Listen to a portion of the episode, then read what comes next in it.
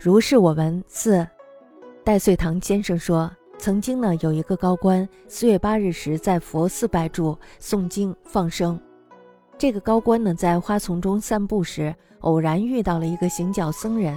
和长问道：“您到这儿来干什么？”高官答道：“做好事儿。”又问：“为何今天做好事儿？”答道：“这是佛祖诞生的日子。”又问：“佛祖诞生的日子才做好事儿，其余三百五十九天都不该做好事儿吗？”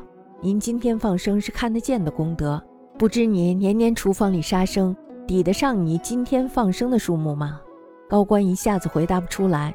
接待宾客的和尚上前喝道：“鬼人护法，三宝增光，你一个穷和尚怎么敢胡说八道呢？”行脚僧人边走边笑说：“紫衣和尚不说，所以穷和尚不得不说了。”于是甩着胳膊径自出门，不知去了哪里。一个老和尚偷偷地感叹道：“这个师傅太不懂世事了。不过对我们佛教中人来说，好像是突然听到了狮子吼一样。”从前呢，五台山上的高僧明玉曾经说过：“心心念佛，则恶意不生。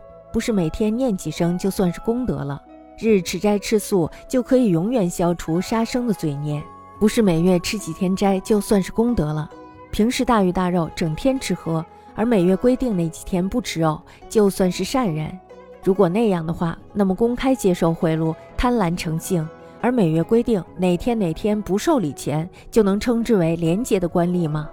这和行脚僧说的好像很符合。督察院左都御史李幸普则说，这是为他们的教派说法的。士大夫终身吃素，势必做不到。能够几天吃月斋，那么这几天可以减少杀生。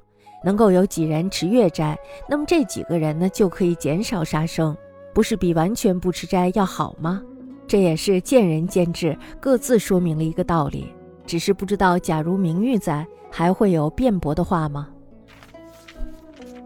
戴岁堂先生曰：“常见一巨公，四月八日在佛寺礼忏放生，偶散步花下，遇游僧合掌曰：‘公至此何事？’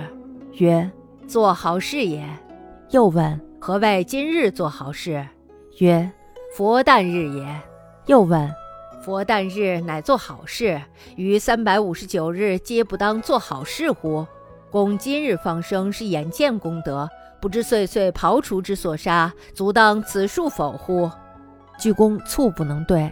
知客僧代斥曰：“贵人护法，三宝增光，穷和尚何敢妄语？”游僧且行且笑曰。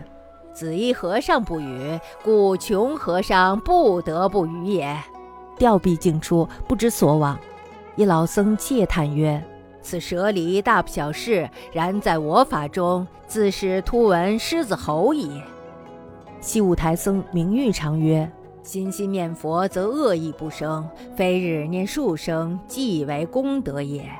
日日持斋，则杀业永除；非月持数日，即为功德也。”凡至肥甘、晨昏厌欲，而月现某日某日不食肉，谓之善人；然则包居公行，伏鬼不仕，而月现某日某日不受钱，谓之廉吏乎？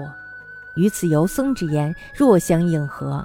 李幸普总宪则曰：“此为比较言之耳。士大夫终身如素，势必不行。